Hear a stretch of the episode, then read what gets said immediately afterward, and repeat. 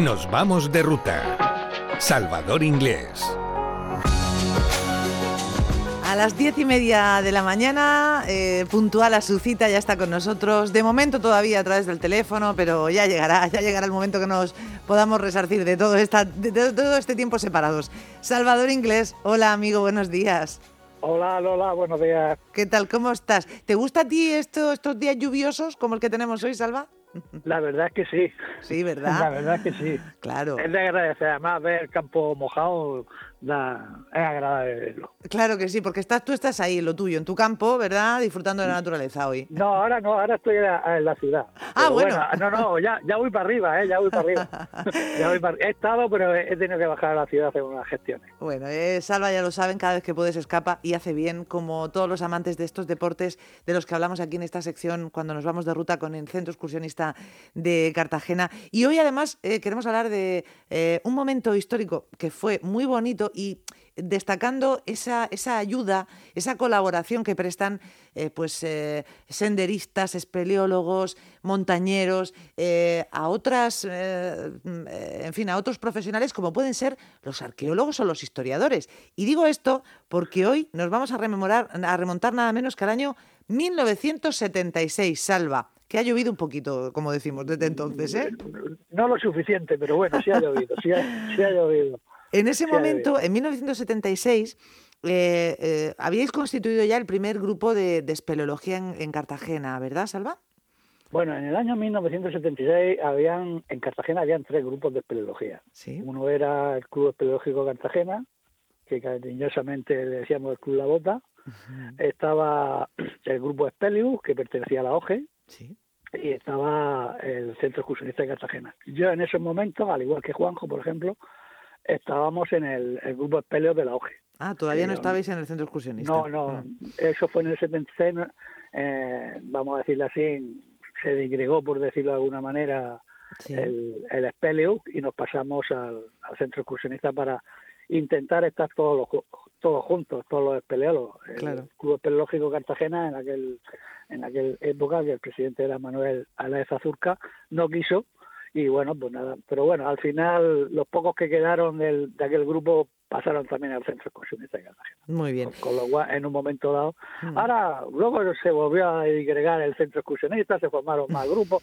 Sí, la historia, la vida continúa, pero bueno, ahí ahí estamos, ahí aguantamos y, y resistimos. Claro que sí. Lo, lo que es cierto es que Salva siempre ha estado ahí en todos los fregados, como se suele decir. Y, y, eh, este, esta fecha de 1976 la destacamos porque, y esa colaboración que decíamos con otras, con otras eh, ciencias, o, como puede ser la arqueología, porque ese año, eh, en el mes de marzo precisamente, eh, se acaban de cumplir ahora eh, aniversario, encontrasteis, realizasteis un hallazgo que fue aquello, una bomba, ¿no? Que, cuéntanos qué pasó el 7 de marzo de ese año, Salva. Pues muy sencillo, entramos a una cima que la semana anterior ya habíamos estado, ya ya habían estado, yo no había estado. Yo fui eh, la semana esa en que se encontró, en este caso, el hacha. Sí. Y bueno, como era el más figurilla, como yo digo, el más delgado, pues me metí por una grieta y bueno, vi una cosa que no encajaba allí. Y cuando le eché mano y la fui sacando, pues vi que era un hacha. Un hacha. Un hacha de dolorita, era un material que se da por aquí. Y bueno, eh, pues avisamos, en este caso fue un geólogo que era el jefe de Peñarroya, que también estaba metido en el mundillo de la, de la arqueología, y posteriormente se entregó al, al Museo Arqueológico de Cartagena. En su día el director era Julio Más. Julio Más. Por aquel entonces eh, el museo estaba en la Plaza Juan 23 que no está donde está ahora. Y bueno, pues han pasado los años y, recuer- y yo recuerdo la, la segunda vez que se fue con el, el geólogo, dice, ya, esto es una, una caída accidental, evidentemente, porque sabíamos que ahí no vivía, eh, vamos a decir, los neolíticos, dice, el hábitat tiene que estar cerca.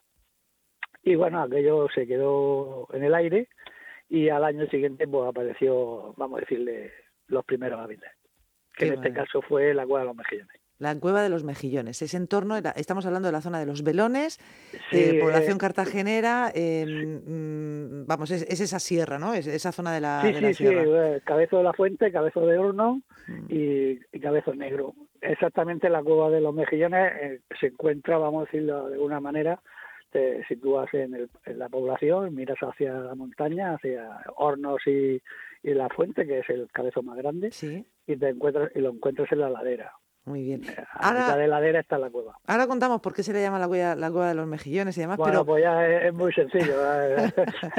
me imagino que porque aparecerían eh, restos relacionados, ¿no? ¿O qué? Eh, Efectivamente, mucho, mucho. Entonces, el- Se estaban cerca del mar y evidentemente pues recolectaban, vamos a decirle así, lo que lo que te daba el mar, en este caso. Claro. Que eran muchos mejillones. Muchos mejillones y estaban ahí, se encontraron esos restos. Pero Eh, eh, el hacha en concreto, ¿tú cómo sabías, Salva, que aquello, aquello era, mm, que no era una, una, en fin, una piedra normal, mm, que, que, Bueno, que muy tenía... sencillo. Sí, Porque que cuando uno está metido en ese mundillo, aunque yo no había, en ese momento no había encontrado ningún hacha, eh, yo sabía lo que estaba viendo. que aquello era una piedra trabajada, ¿no? O sea, Hombre, claro, perfectamente se veía. Y entonces, pues bueno. Y además recuerdo que me lo llevé, eh, al día siguiente me lo llevé a clase para, para que lo vieran mis compañeros. Luego se entregó al museo, ¿no? Pero Sí, Y recuerdo que algunos profesores me la midieron. Y dije que no, que eso, de eso nada. Claro. Eso iba para el museo. claro. Y ahí Eh, vamos a otro punto importantísimo. Vosotros, en esa colaboración que yo digo, inmediatamente tú sabías que había que avisar a, a las autoridades que eso tenía que, que estudiarse y que, en fin, que lo vieran los expertos. Eh, en el museo me imagino que se viera una sorpresa maravillosa, ¿no? ¿Qué os dijeron? cuando- Hombre, claro, pero, pero ese es como todo, ese es el, el, eh, el germen. Si eso fue una caída accidental y el, el yacimiento tenían que estar cerca, pues evidentemente al final aparecieron los yacimientos, que eh, se han encontrado varios. Sí. El primero fue la Cueva de los Mejillones, ¿Mm? que, que también fue un poco, no vamos a decirle casualidad, porque ya sabíamos que teníamos que encontrar algún yacimiento por algún lado, que pero se fue eh, a hacer unas prácticas con miembros del centro excursionista del grupo Espelio a la Sigma 1800, éramos tres en este caso, eh, y uno era José Luis Montero, otro era una chica que eran del centro excursionista, yo era del Espelio todavía, Sí. y una vez que hicimos las prácticas, yo me quedé desmontando la cima, por decirlo de alguna manera. Venga, nos vemos en, en Calblanque, porque íbamos en autobús, ¿eh? no te lo pierdas, había que esperar a la tarde. Y entonces, pues bueno, ellos se fueron y yo cuando salí de la cueva, pues, pues cogí un, un caminico y a lo lejos vi una cosa y dije, oh, pues voy a ver aquello. Y, y, y apareció la cueva de los mejillones que en la cual los mejillones casualmente en, en una época que estuvieron buscando por ahí, vamos a decirle agua, Sí. y excavaron y dejaron toda la tierra, eh, vamos a decirle fuera. Yo lo que vi en principio fue la carrera y la curiosidad pues me llevó casualmente eh, lo que hicieron fue vaciar, en- entre comillas, la cueva, Eh, las primeras salas, y entonces evidentemente no encontraron agua. Claro. y gran gran parte de gran parte de, los restos arqueológicos estaban en la terrera no estaban dentro de la cueva. Yo sí encontré algunos en la cueva fue los primeros que encontré. La terrera la, la excavó Javier García del Toro. Sí. y bueno pues, pues bueno pues a- dio lo que dio eh, arpones etcétera etcétera para la pesca y demás y arpones de, de siles estamos hablando De sílex, claro, de todo de la- estamos hablando de la época esa, esa época del Sí, neolítico. Y bueno, pues pues nada, pues, y luego pues aparecieron más. La Mm. Del Pastor y algunas más. Y hace un año, cosas así, han aparecido otras. Otra más. Que en esa todavía no he estado. Vaya, vaya. Y Han, sido han, sido, han sido compañeros. claro. que de a- amigos de otros amigos, pero que nos han dicho, oye, que hemos encontrado una cueva, vale, nos han mandado una foto, bueno, pues ya iremos, que tampoco la cueva no se va. Y, sí. y, y entonces, pues bueno, pues, pero sí, ahora mismo nosotros como club tenemos catalogadas en el cabezo de la fuente son 10 cavidades. Diez cavidades. mm, Y Sí. muchas de ellas con este, con esta peculiaridad de que se han encontrado esos Sí, restos. la mayoría de las cuevas son yacimientos arqueológicos. Claro. Luego, están las, luego están las cimas, que ahí pues no hay prácticamente nada. Mm, Salvo la 1800, que fue la primera que se encontró, Sí. que se encontró el hacha, que fue una caída accidental. Una buena atalaya, un buen sitio de vista para controlar la zona del mar menor. Sí. Y entonces, pues bueno, pues se le caería a, a aquel neolítico y bueno, nosotros las encontramos al cabo de los 3.000 años. Entonces, pues bueno. Ahí es nada. Ahí es nada. Por eso decía yo que a vosotros, eh, los espeleólogos, eh, los, mm, eh, los, arqueólogos os tienen que tener mucho cariño y viceversa, ¿no? De hecho, hay muchos arqueólogos que son también espeleólogos. Aquí hemos hablado alguna vez de, de, algunos de ellos. Se combinan las dos aficiones, eh, claro, porque mm, muchas de estas simas, cavidades, como tú dices, en algunas de ellas pues te puedes llevar una sorpresa como este hacha que está en el Museo Arqueológico Municipal. No sé si estará expuesta, me imagino que sí, que la tendrán. Pues si quieres que te diga la verdad. Yo tampoco lo sé. No lo sé, porque hace tiempo que no voy por el museo. Ya, bueno, pues tendremos que llamarles a que nos confirmen. Sí, bueno, ahí está el amigo Miguel. Le podéis, preguntar. Claro. Pero vamos, sé que hay cosas, pero no sé, porque en los depósitos hay mucho material. Claro, claro. Eh, no te puedo decir si está, está expuesta o no, o la exponen temporalmente. La verdad es que no lo sé. Eh, esta fue la primera pieza importante que encontraste tú, ¿no, Salva? Sí, esa fue la primera. Luego, luego encontré lo que es la cueva de las pinturas rupestres de Cueva de la Higuera.